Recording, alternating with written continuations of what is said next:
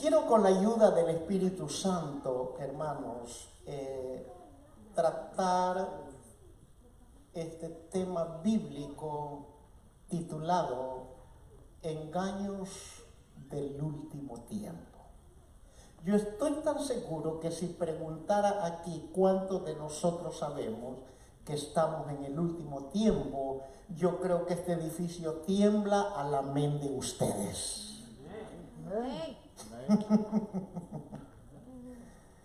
Y la iglesia, hermanos, generalmente, eh, muchas veces, y no muchas veces, está atenida. A pesar que la palabra de Dios nos advierte del engaño de los últimos tiempos. Si usted ya tiene su Biblia en la mano, en la primera carta del apóstol San Juan, discípulo amado del Señor, en el capítulo 2, verso 18, primera carta del apóstol San Juan, queridos hermanos, capítulo 2, verso 18 dice como está escrito lo siguiente, y honramos la palabra de Dios, ahí sentadito, atento, yo asumo que usted ya le bajó volumen a su celular por el tiempo que vamos a estar compartiendo y alabando al Señor, hermano. Eh, no hay textos, no hay cuchicheos, eh, no hay distracciones, no hay murmuraciones, no hay chismes. Eso los tomamos al salir. No hay nada de eso, ¿verdad? Dice el apóstol San Juan, hijitos, oiga el término del apóstol.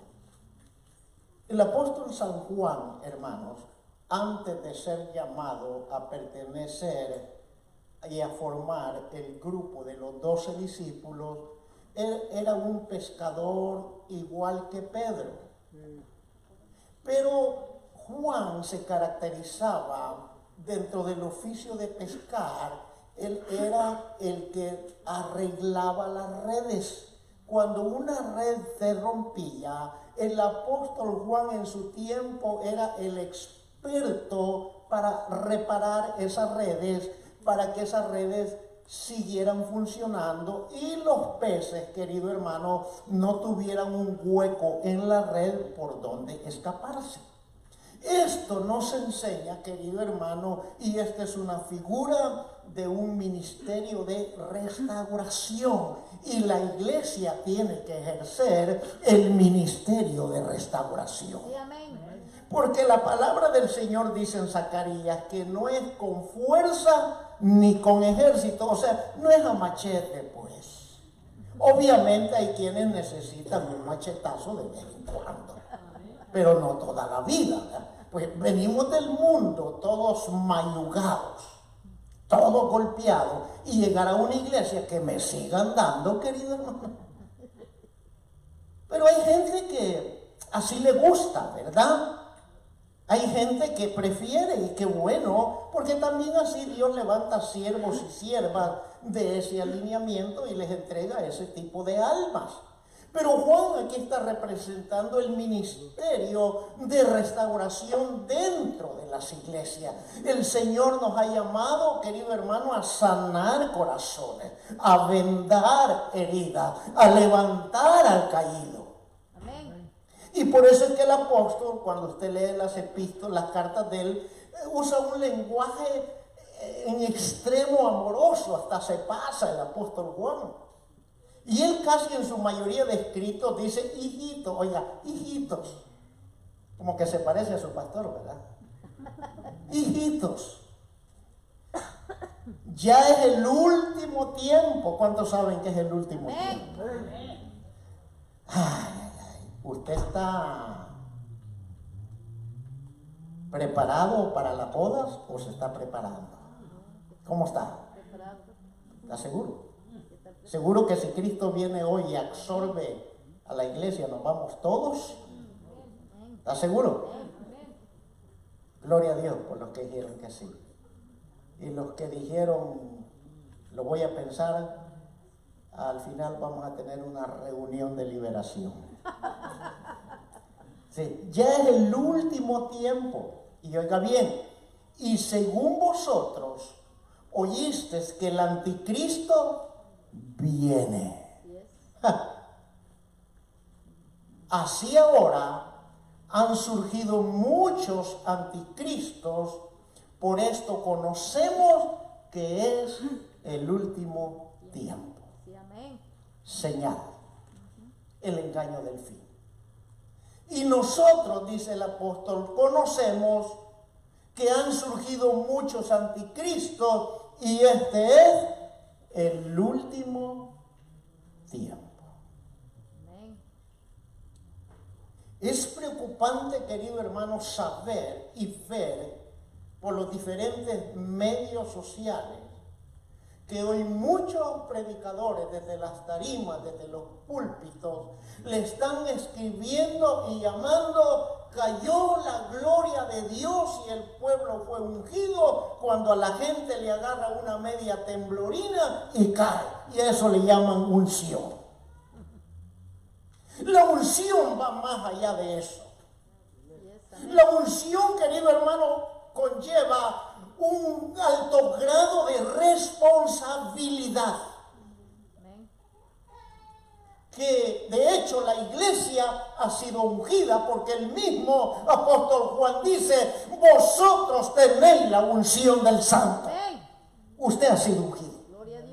Pero si ha sido ungido y la unción trae un alto grado de responsabilidad, esa unción lo va a guiar a hacer cambios en toda su estructura de su conducta. Si era gritón, hoy va a ser como el apóstol Juan. Mi amada le va a decir a la esposa. Hello. Si era mujer que aventaba cacerolas y todo por tal de no cocinar, hoy le va a hacer el mejor plato a su marido. El portador de la unción refleja cambios y cambios hasta su manera de vestir. Aleluya. ¿Cuántos dan palmas?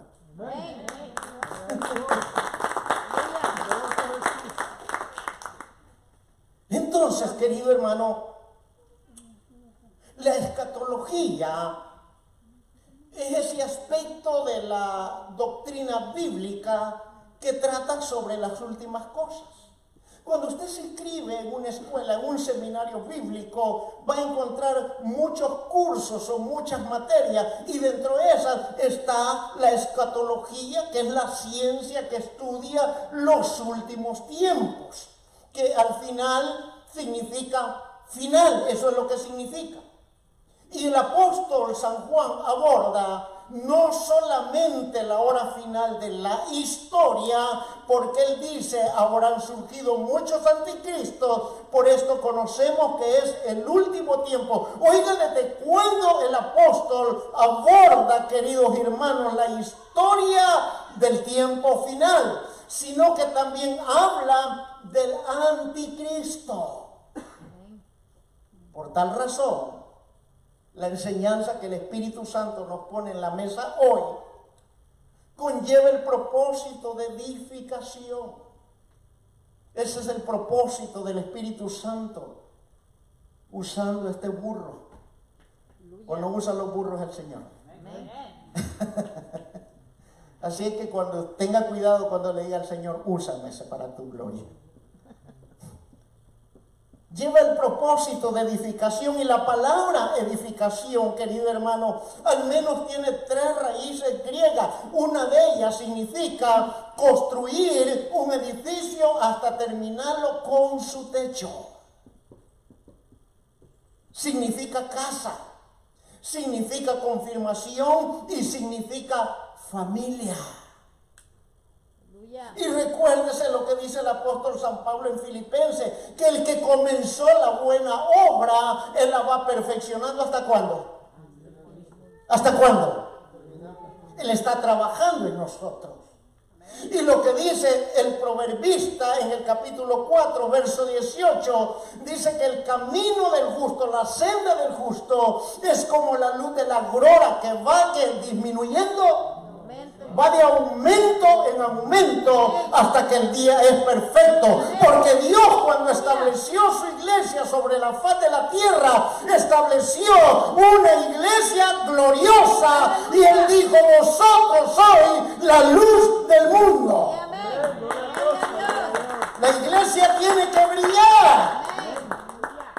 Nadie mete una luz debajo de la mesa o debajo de la cama, más bien la ponen algo alto para que ilumine.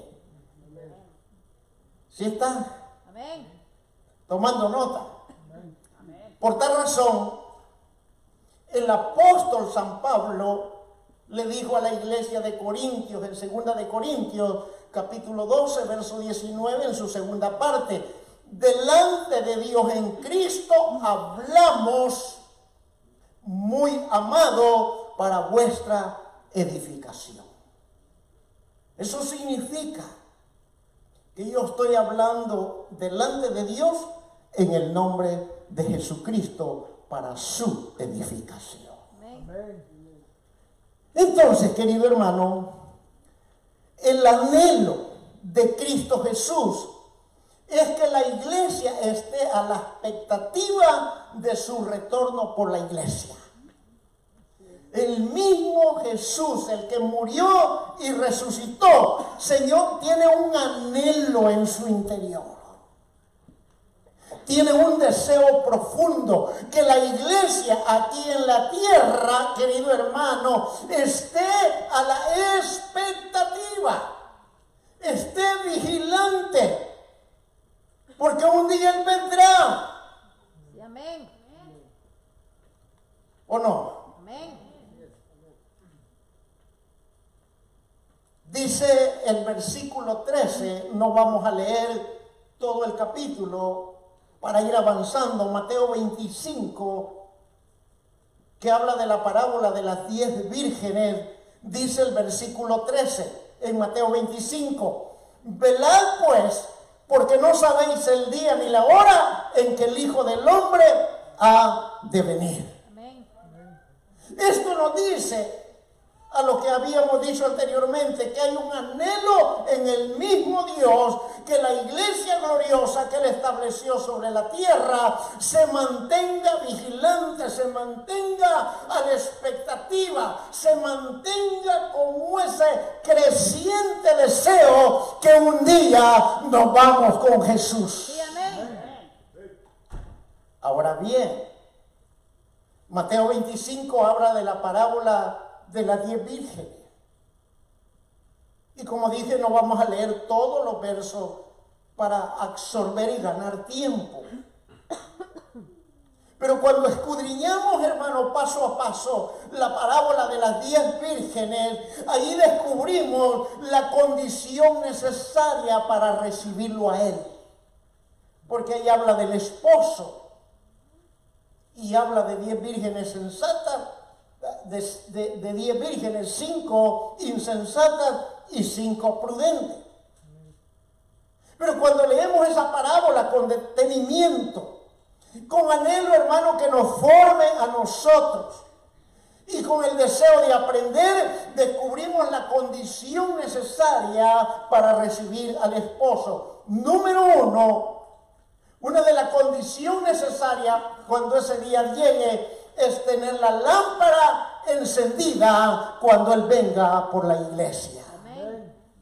Porque dice Mateo 25, verso 4, más las prudentes tomaron aceite en sus vasijas juntamente con sus lámparas. Entonces, una condición es mantener la lámpara encendida. Y quizás hoy despierte una pregunta, un interrogante o una curiosidad. ¿Qué significa todo esto? Permítame decirle a la luz de la palabra, hermano, que la lámpara, la luz en las manos, está simbolizando o hablando de servicio. ¿Sí se conectó? ¿De qué me sirve tener una lámpara encendida, querido hermano, y yo me siento y pongo la lámpara al lado mío? Esa lámpara únicamente va a alumbrar mi entorno muy reducido. Pero si yo tomo la lámpara y camino y guío a otros en el poder de la palabra del Señor y con señales del Espíritu Santo, querido hermano, yo estoy sirviendo al Dios que vive para siempre, porque Dios no está muerto, Él está vivo. Entonces la lámpara, la luz en las manos habla de servicio. ¿Cuántos cristianos, querido hermano, en la multitud y diversidad de iglesias sobre la faz de la tierra están renunciando a sus privilegios? O simplemente, querido hermano, no quieren. Porque están amando más la corriente del mundo que servirle al Dios vivo. Primera de Tesalonicenses, capítulo 1, creo que es el verso 9 o 10, no recuerdo, dice, pero ellos cuentan de nosotros cómo nos convertimos de los ídolos para servir al Dios vivo. Un cristiano que se convierte de la coronilla en la cabeza, la planta de los pies, incluyendo la cartera, la chequera, la cuenta del banco, va a servir al Señor con gozo. Y deja las cosas del mundo. La prioridad de servicio. Pero cuando un cristiano pone énfasis en los eventos sociales, ay no, es que, es que me da pena, es que bla, bla, bla, y aquí y allá. Querido hermano. Tienes lámpara, pero estás sentado. Y por eso es que la luz en la mano implica servicio. ¿Por qué digo esto? Porque Mateo 5, verso 16 dice lo siguiente, así alumbre vuestra luz delante de los hombres para que vean buenas vuestras obras y glorifiquen a vuestro Padre que está en los cielos. Así alumbre vuestra luz delante de los hombres para que vean vuestras obras y glorifiquen a Dios por las buenas obras, por el servicio que tú haces en esta tierra, Dios va a ser glorificado. Porque cuando la gente dice, no hombre, si esa mujer, ese hombre, yo lo conocí y con ese era muy de cuidado, ese te quitaba los calcetines sin quitarte los zapatos, ese no andaba bromeando para sacarte la navaja o darte una trompada, pero hoy que lo veo que es cristiano, ¿cómo ha cambiado? Y predique el Evangelio de Dios. Aleluya. Dios es glorificado. Dios es exaltado. Y la gente que creía más en nuestras sinvergüenzadas antiguas se convierte al Señor porque no hay opción. Pero el cristiano, querido hermano, que tiene una lamparita allí a media luz, que aparenta ser y no lo es, produce vergüenza para el Evangelio. Hello. Ahora veamos. Está hablando de lámpara y aceite, ¿verdad? Dice que tomaron aceite las cinco prudentes. Tomaron su lámpara y tomaron aceite. El aceite en las lámparas no simboliza más que otra cosa que a nuestro glorioso Espíritu Santo. El aceite adicional en las lámparas. La lámpara es nuestro corazón. La lámpara es nuestro cuerpo. Por eso es que el Señor dijo en Proverbios, hijo mío, dame tu corazón, porque de él mana la vida. ¿Y por qué digo que el aceite simboliza al Espíritu Santo? Hechos, capítulo 2, versos 3 y 4, dice lo siguiente y se les aparecieron lenguas repartidas como de fuego, asentándose sobre cada uno de ellos. Y fueron todos llenos del Espíritu Santo y comenzaron a hablar en otras lenguas según el Espíritu les daba que hablasen. Diverso lenguaje, diverso género. Y dice la palabra de Dios en Hechos capítulo 2 que allá habían de muchos otros lugares, de diversas lenguas, pero todos entendían lo que aquel puño de locos estaba hablando, porque había un traductor allí universal cuyo nombre es el Dios eterno que hizo entender el lenguaje extraño que a uno les parecía locura y borrachera. Porque dice la Biblia que unos estaban atónitos, otros maravillados, otros confundidos y otros dijeron, hombre, estos están borrachos a plena hora del día. Pero qué hermoso, hermano, cuando la iglesia, el cuerpo de Cristo, es embestido del poder de lo alto y tú agarras y comienzas a decir pandero y danza, pandero y danza, y comienzas a saltar, a glorificar, a ponerte eufórico, a dar manifestaciones de fe y a exaltar al Señor en tu garganta. Ese es el avivamiento que el Señor quiere hoy en las iglesias. El Señor no quiere avivamientos de pacto, trae mil y te voy a dar cien mil. Al diablo con ese puño de mentirosos. Qué lindo consejo, me encantó el consejo que trajo el Señor por boca de nuestra hermana. Obediencia, fe y gratitud. Por eso damos al Señor. Por eso le servimos. Por eso nos esforzamos. Por eso nos sacrificamos. Por gratitud. Si cada uno de nosotros pudiera medir todo lo que Dios ha hecho en cantidad de dinero por nosotros, yo me pregunto, ¿habrá alguna manera de pagarle? No hay. Ni habrá.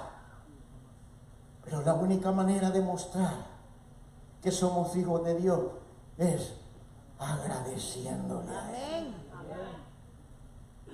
Entonces, el aceite en las lámparas simboliza el Espíritu Santo del Señor.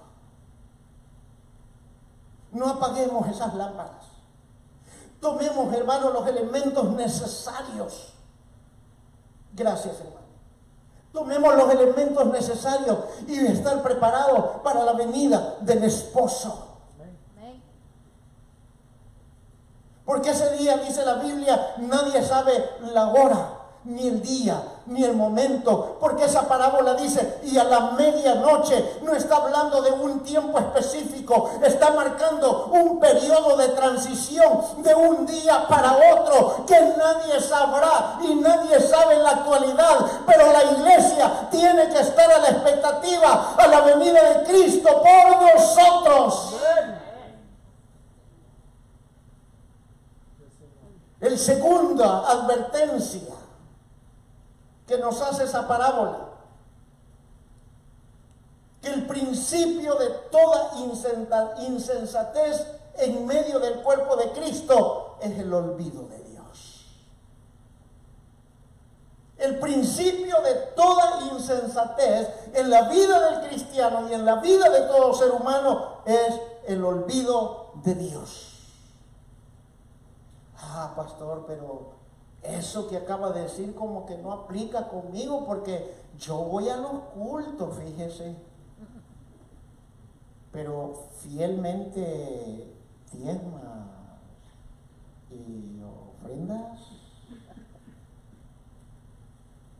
Cuando te toca tu turno de limpieza, fielmente vienes.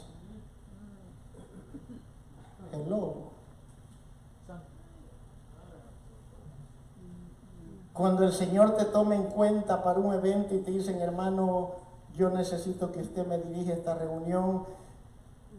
Y sí, sí, sí, hermano, con mucho gusto, pero de repente el patrón te llama y te dice, mire, tenemos una emergencia, hay que sacar este trabajo y te vas a ganar el doble de lo que ganas en dos días y ocupas hasta el domingo para irte. Hello. Cristo no está muerto. Sigue hablando, Señor. Y eres fiel.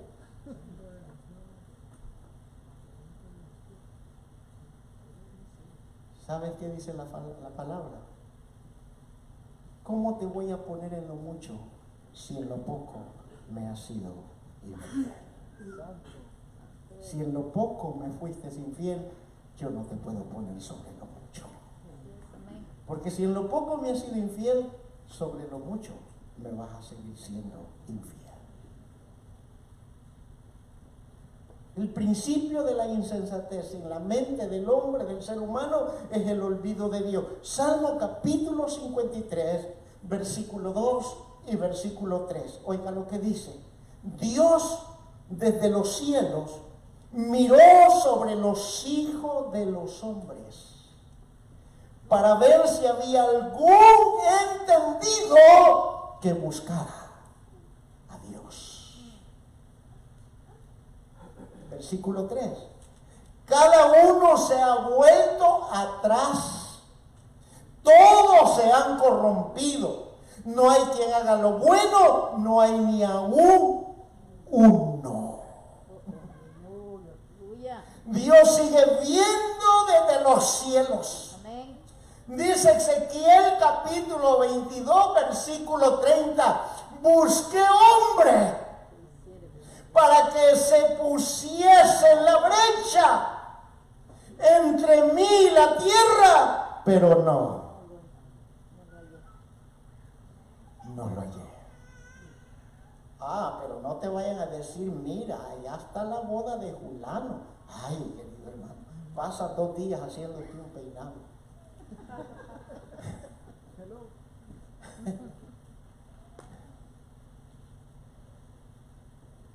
Hello. Pero hermano, usted dijo que iba a venir a la oración. Sí, pero es que fue un aviso de última hora y no puedo defraudarlo porque es mi mejor amiga.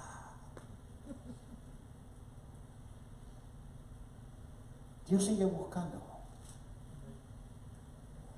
hombres de, hombres de valor y mujeres de poder. Aleluya. ¿Estarán aquí? Qué hermoso ese canto. Y dentro de, con respeto y admiro a muchos cantores cristianos, pero yo le digo a mis hijos, el único cantor que en realidad me encanta oír a mí porque es un poeta, Marco Vidal de España. La mayoría, con todo respeto, cantan de sus vivas experiencias y está bien, ayuda, edifica, pero dejan la palabra muchas veces de lado. En cambio, ese hombre, no le estoy haciendo publicidad, siempre incluye la palabra en todas sus letras.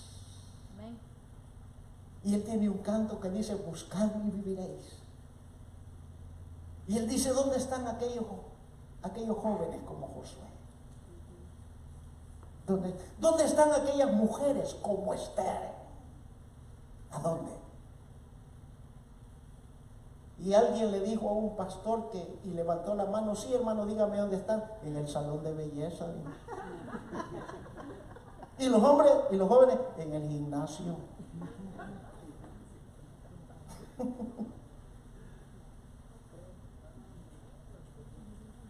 Querido hermano, Dios sigue buscando. Y yo quiero creer y pensar que aquí están esas mujeres, esos hombres, esos jóvenes y esos niños.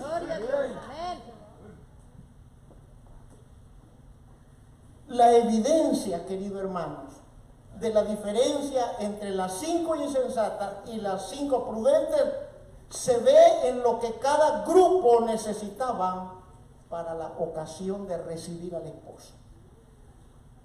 Las cinco insensatas se echó de ver luego, leguito cuando tomaron sus lámparas, pero no tomaron aceite de reserva.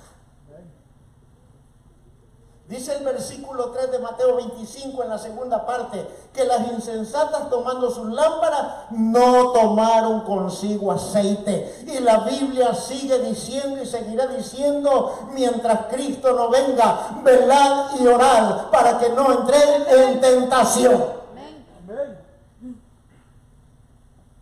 ¿Qué significa esto? Significa que las cinco insensatas tuvieron suficiente aceite para lucirse un tiempo.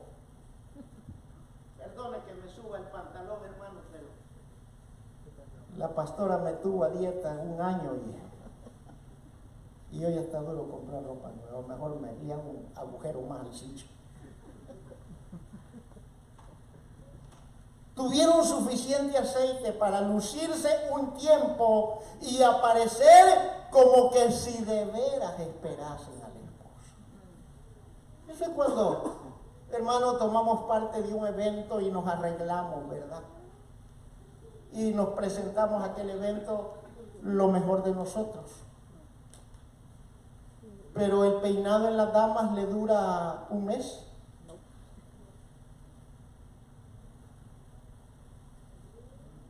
Dura un mes. El arreglo del Señor le dura un mes, tampoco. Algo así pasó con las insensatas. Tenían aceite para alumbrar y lámparas por un tiempo. Y parecer como que si de veras esperasen al esposo. Así sucede en la vida cristiana. Hay mucha gente hoy día que llevan en la mano una lámpara de aparente profesión de fe, pero no llevan en el corazón al Espíritu Santo, que es necesario para resistir los ataques de la tentación y la seducción del pecado. Los músicos pueden subir.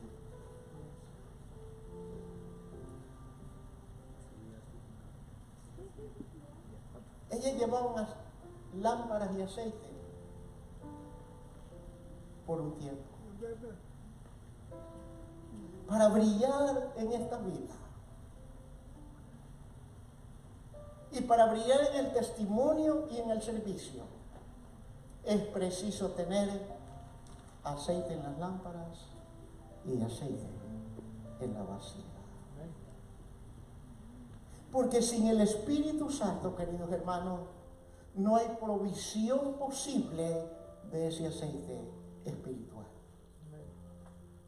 Si falta el aceite del Espíritu Santo, falta el amor. Y cuando falta el amor, entonces todo es una profesión externa que se vuelve puramente un ruido. Por eso es que el apóstol Pablo en Primera de Corintios, capítulo 13, verso 1 al 13 dice, ¿de qué sirve? Si repartiese todos mis bienes y no tengo amor, de nada me sirve. ¿De qué sirve si diese mi cuerpo para ser quemado, pero no tiene amor? De nada me sirve expresiones externas. Cristianos que un día en los altares de la iglesia saltan, brincan, son ministrados. Y qué hermoso, qué lindo. Incluso algunos hasta hablan en lenguas.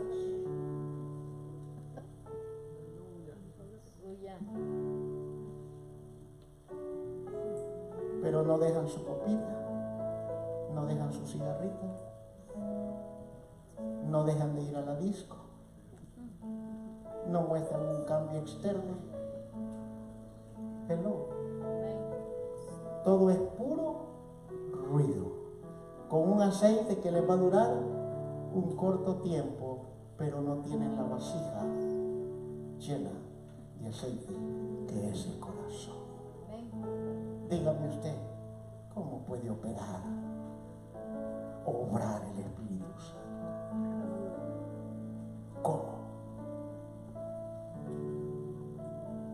si nos mantenemos sin el aceite y sin el amor, entonces solamente seríamos luces de fuegos artificiales,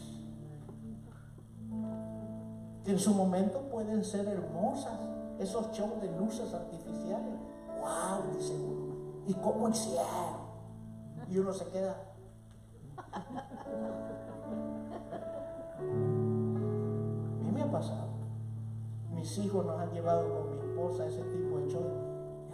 ya, en mi rancho estas cosas. Se incendiaba el rancho todo alrededor. Luces artificiales. que pueden ser hermosas, pero ¿sabe qué? Que pronto se apagan. Solo queda ceniza, humo y mal olor, porque la pólvora despide olor. Eso es todo lo que quedó.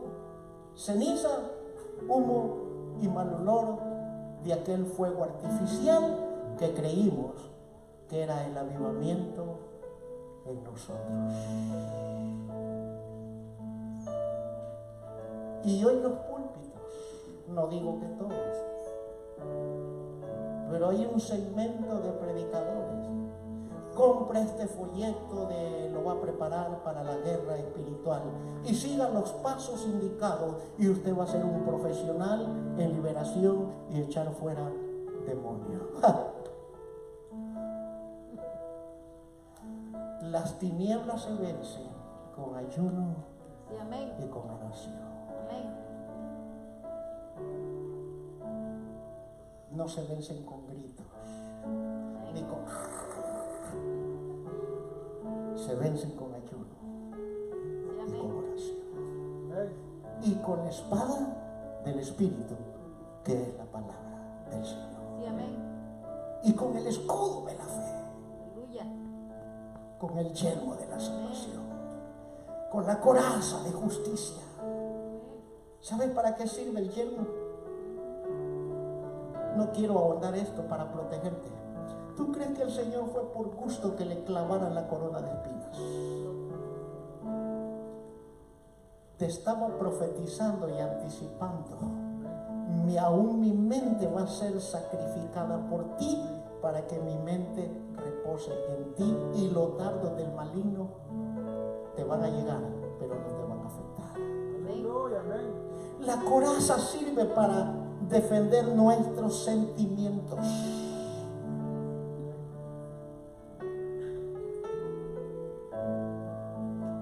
Acuérdate de alguien que un día te dijo cosas feas Acuérdate de alguien en este momentito. Que en tu misma carita hasta te hizo la mano así. Y esta me la va a pagar, Julani. Va a ver, esto no se queda así. El hecho que seamos cristianos no quiere decir que me voy a dejar. y hasta te dijo desde lo que te ibas a morir.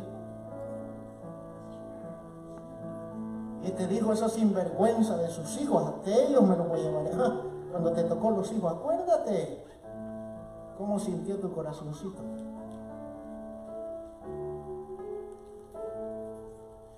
Pero cuando el cristiano se pone la coraza de justicia, aunque esas palabras vergan como golpe de espada, solamente echan chispa, porque tengo la cobertura de Jesucristo. El cinto de la verdad, el que me sujeta toda la armadura. sirve para estar firmes. Para que no se me caiga el pantalón como a mí se me está cayendo ahorita. Para eso es el cinto. Te ajusta la armadura a tu medida. Para que no te estorbe y te puedas mover con ducibilidad. Y los zapatos del apresto del Evangelio. Oh, dijo Isaías, cuán preciosos son los pies porque irá andando y llorando el que lleva la preciosa semilla, pero volverá con alegría con todas sus cabillas. Para eso sirve el calzado del apresto. Para que lo escabroso del terreno no te detenga y no te accidente. Todo está diseñado de parte de Dios, querido hermano, con el propósito de protegernos Por eso es que el apóstol San Pablo hizo una declaración tan convincente que la iglesia hoy día debe de declararla. Y con esto termino. Él dijo en 2 de Timoteo capítulo 4 versos 7 y 8, he peleado la buena batalla. He acabado la carrera. He guardado la fe.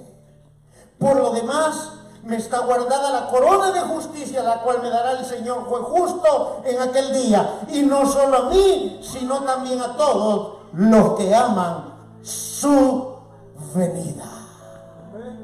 Aunque estemos en los finales tiempos y en los engaños del fin, querido hermano, nos espera un galardón, una corona que Él ha reservado para la iglesia que ama la venida de Cristo el Señor.